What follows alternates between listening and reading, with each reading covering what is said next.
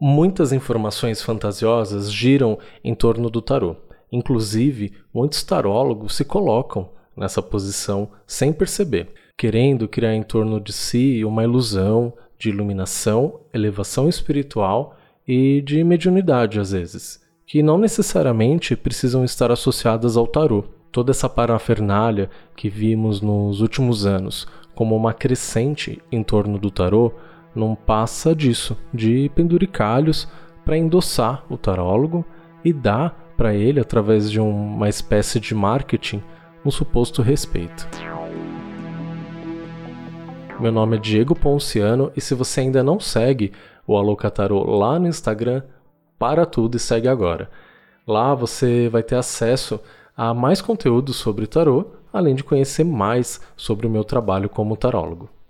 Se você quer, depois desse curso gratuito de introdução ao tarô, dar mais um passo rumo à sua trajetória arcana como tarólogo, me manda um e-mail para alô@aloucatarô.com.br para você se inscrever na continuação desse curso que vai acontecer depois que a gente sair desse período de isolamento. Essa continuação vai acontecer em São Paulo, de forma presencial, e para a gente formar a primeira turma, eu preciso de pelo menos 11 participantes. Então, me ajuda aí a formar essa turma aqui em São Paulo, avise os amigos e me mande um e-mail. Se você preferir, pode mandar também uma direct no Instagram, no arroba alocatarô, que eu falo com você lá também. Lembrando que você pode ouvir esse e os demais podcasts do Alocatarô no site alocatarô.com.br ou na sua plataforma de podcast favorita. Hoje existem várias aí que, que você pode acessar gratuitamente, como o Google Podcasts, mas também está disponível no Spotify, Deezer, Apple e demais outras plataformas por aí. Na aula anterior, eu ensinei para você como o tarot funciona. O tarot funciona como uma espécie de mensageiro, como uma espécie de ferramenta que acessa a luz astral, acessa ao inconsciente coletivo, enfim, existem vários nomes que a gente pode dar para esse sistema de dados coletivo que está à disposição de todos nós.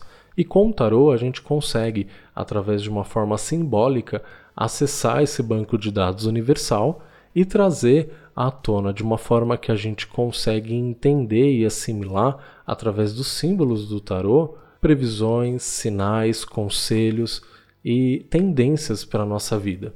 Esses arquivos que estão disponíveis para todos nós, que pode ser acessado através do inconsciente coletivo ou da luz astral ou de Akasha, por exemplo, eles comunicam coisas do passado, desde os primórdios da humanidade, do presente e também do futuro.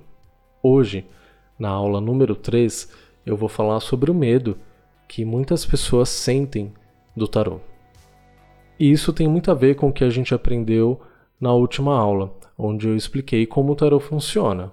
Uma vez que a gente sabe como o tarot funciona, fica claro que ele não tem nenhuma ligação com mediunidade, com qualquer sistema de crença ou religião, ou nem mesmo com espiritualidade. O tarot é uma ferramenta arquetípica que atua através de símbolos tão antigos quanto a humanidade, que por isso tem a capacidade de ser um intérprete do nosso inconsciente. Ele é um porta-voz dessas informações universais e que se comunica com o nosso consciente através de imagens que conseguimos entender através do estudo contínuo desses símbolos.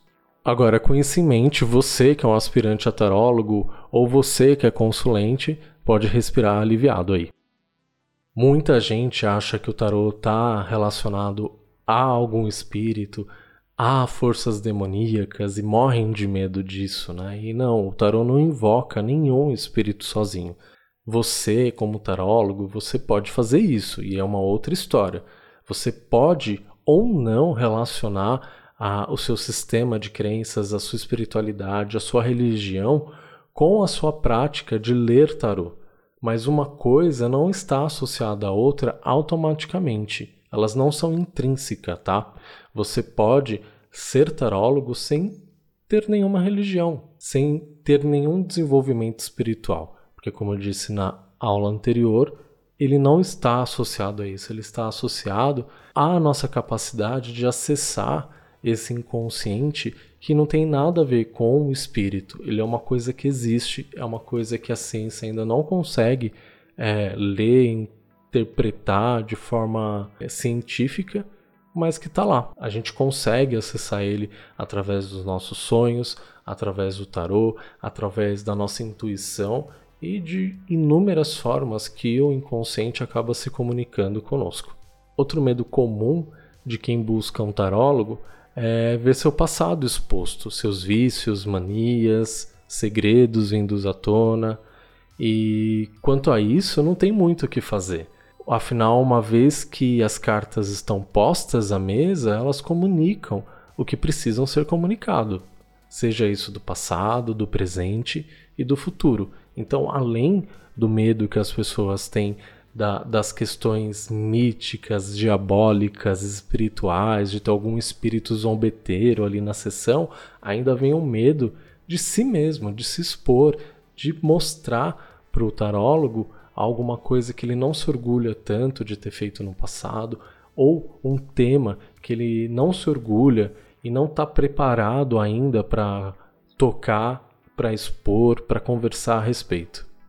Para essas circunstâncias, eu recomendo que você, estudante de tarô, tarólogo, sempre esteja trabalhando a sua sensibilidade, o seu traquejo social. Ao longo de uma leitura, você vai saber se aquela pessoa está pronta ou não para ouvir aquilo que o tarot mostrou e como essa mensagem que o tarot trouxe pode ser comunicada. A forma como a gente passa para frente as informações que o tarot nos dá faz toda a diferença. Todos nós temos uma certa resistência, alguns mais, outros menos, quando precisamos nos confrontar com algumas verdades, vícios e mudanças necessárias. Muitos de nós preferimos o condicionamento, ou seja, é, nos fixarmos num padrão, normalmente aquele socialmente aceito, e tocarmos nossas vidas da maneira mais comum possível. Trabalhar de segunda a sexta, ir no happy hour às quintas, almoçar na sogra aos domingos, jogar futebol às quartas-feiras e na boate no sábado e por aí vai. É o famoso viver no automático que eu vivo falando aqui no podcast. Qualquer coisa que nos lembre que a gente está vivendo nesse automático, chega a dar calafrio na gente. Porque nem sempre esse automático que a gente está vivendo está alinhado com a vontade do nosso verdadeiro eu. E essa é uma outra razão pela qual as pessoas têm medo do tarô, porque elas sabem que o tarô, elas sabem de alguma forma que o tarô vai mostrar para elas que aquele estilo de vida que ela tem, que aquela repetição que ela perpetua na vida dela não está de acordo com as verdadeiras vontades, não está alinhada com o verdadeiro eu dela. E ela sabe que uma vez exposta ali ao tarólogo, tudo isso pode vir à tona, principalmente quando é um tarólogo que conhece ela, que é amigo, e aí piora, porque ela não vai querer se expor normalmente para alguém que conhece ela intimamente mas não a ponto de conhecer ali o seu verdadeiro eu, seus segredos, suas verdadeiras vontades.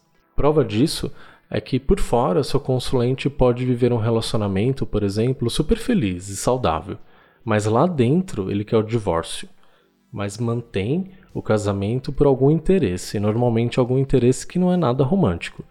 Às vezes é pelos filhos, ou às vezes até mesmo pela preguiça de mudar de vida, só de pensar em começar um processo de divórcio, de separar as coisas, a pessoa sente preguiça e acaba desistindo. Às vezes é por dinheiro e por aí vai.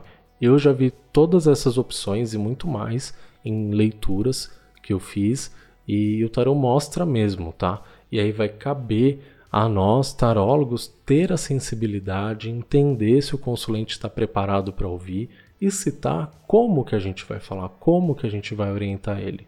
Às vezes, o consulente afirma que não tem nada sobre a família dele, por exemplo, que requer atenção ou que precise ser abordado naquela leitura de tarô. E aí no meio da consulta começa a aparecer alguns arcanos que explicitamente fazem conexão com os pais do, do cliente, às vezes com um relacionamento extraconjugal que essa pessoa está mantendo e não abriu ali para você. E o tarot mostra. E isso também já aconteceu comigo e eu tento encontrar a melhor maneira de trazer isso à mesa. Então já aconteceu, como eu disse, de ver relacionamentos extraconjugais, alguém que está num relacionamento monogâmico, que se consultou comigo no meio da, da leitura, eu, através das cartas, identifiquei ali outras pessoas, outros relacionamentos. Já aconteceu também de aparecer relacionamentos dos pais do consulente ou seja, estou fazendo uma leitura para uma pessoa e quando a gente vai falar da família e ali da relação, sei lá, por exemplo, com o pai, mostra que a relação não tá legal porque o filho sabe que o pai tá traindo a mãe, a mãe não sabe, mas o filho sabe, e aí o tarot mostra que existe ali um desconforto por causa disso, uma, um ruído na relação deles por causa disso, e mostra ali, obviamente, também relacionamentos que não vão bem, como com o pai, com a mãe, quase que sempre, às vezes com algum filho, algum irmão.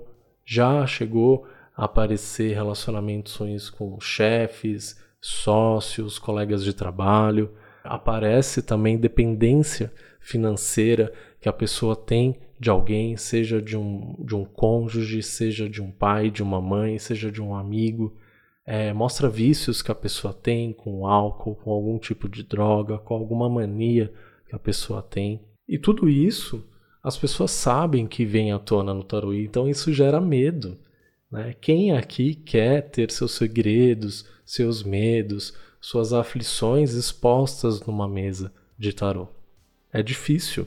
É difícil porque nem todo mundo está preparado para revelar e não é só revelar, porque o tarô não vai só revelar, o tarô vai fazer o quê?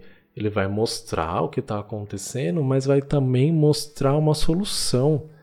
E aí é um medo triste, né, da gente ter, do nosso consulente ter, porque às vezes ele está perdendo a chance de resolver isso de uma vez por todas. Um outro medo comum é fruto do ceticismo. Como assim, né? As cartas podem prever meu futuro? Assim como a vida no automático, que eu falei agora há pouco, isso também impede a pessoa de aceitar que existem mais verdades do que a ciência pode provar, por enquanto. Como eu disse também na aula passada, tem coisas que essa ciência que a gente conhece ainda não pode provar. E isso não significa que essas coisas não existam. É uma questão de tempo para a gente começar a entender sistematicamente e cientificamente como o inconsciente funciona. Então, até lá, muita gente vai torcer o nariz para o tarô e para outras coisas que ainda não têm explicação científica. Mas se o cliente não acredita, se ele é cético, se ele tem medo, por que raios ele veio te procurar, né? Existe uma coisa que a gente tem que é maior do que tudo isso que eu falei aqui, que é maior do que todos esses medos que eu dei de exemplo aqui, que é a nossa curiosidade. É o famoso a curiosidade matou o gato. E isso vai cair em cima da gente, de nós tarólogos, a responsabilidade de investigar os nossos clientes, quais são as motivações dele para te procurar, para fazer uma leitura, o que desencadeou essa vontade, qual o histórico dele com o tarô ou com outros oráculos e até mesmo se ele possui um sistema de crenças. Dependendo da conversa, vale você explicar para o seu cliente como acontece uma leitura, suas etapas e até mesmo antecipadamente vocês combinarem o que o cliente quer ou não saber. Tudo isso a fim de deixar o cliente mais confortável. E aí, mesmo que o tarot revele informações que o cliente notificou antes que não quer saber, você não vai falar. Nessa conversa, é, que deve acontecer antes, mesmo antes do agendamento da leitura, o tarólogo vai saber se vale a pena ou não avançar com a leitura, se vale a pena ou não agendar esse atendimento. E às vezes não vale a pena. Outra coisa que gera medo num cliente, num consulente, é o tarólogo. Você, como tarólogo, você está pronto para atender alguém? Você está seguro de si? Você está em paz com o seu tarô e sabe como ele funciona de verdade? Como que está o seu relacionamento com você? como que tá a sua energia naquele dia, como você está se sentindo psiquicamente naquele dia, você está cansado, você está sujo, você está estressado, você está nervoso, você está triste. Eu já desmarquei consultas por estar tá mal, ou já deixei até mesmo de gravar podcast quando eu não estava me sentindo bem, porque é uma coisa séria. E tudo isso o nosso cliente, o consulente, ele vai sentir e isso vai causar medo ou segurança nele. Além dessas coisas que eu falei, o seu domínio sobre o trabalho que você executa vai inspirar confiança ou medo. O quanto você sabe se comunicar de forma eficiente com o cliente, de forma sensível com o cliente, tudo isso inspira confiança ou medo. A sua sensibilidade e a forma como você comunica, o que o tarot te comunica para o seu cliente, vai inspirar confiança ou medo. Então, saber como o tarot funciona, estar em dia com o seu relacionamento com ele e com você mesmo, estar confiante e em paz com seus conhecimentos é muito fundamental numa leitura. E eu falo isso porque também é muito comum um cliente vir motivado pelo ceticismo e ele acaba testando a gente, tarólogo, e testando o tarô também. Ele revela pouco das suas motivações de estar ali, e eu já tive em situações que o cliente se recusou até em dizer o segundo nome, algo que normalmente eu peço nas minhas consultas. Até essa recusa de falar o segundo nome faz parte da consulta, né? Porque você entrou ali numa consulta e de repente a pessoa se nega a falar parte do nome dela, isso já é uma informação que você como tarólogo tem para entender ali como você vai conduzir essa leitura. Isso é um material valioso. Então tudo é um indício, tudo é um sinal, tudo é um, um apontamento de como a pessoa está se sentindo em relação à leitura, em relação a você e a ela mesma. Isso são informações que você tem que ter muita sensibilidade para captar, para receber, para digerir e usar a seu favor e de uma forma que vai ajudar o seu cliente, o seu consulente a se sentir melhor e mais confiante.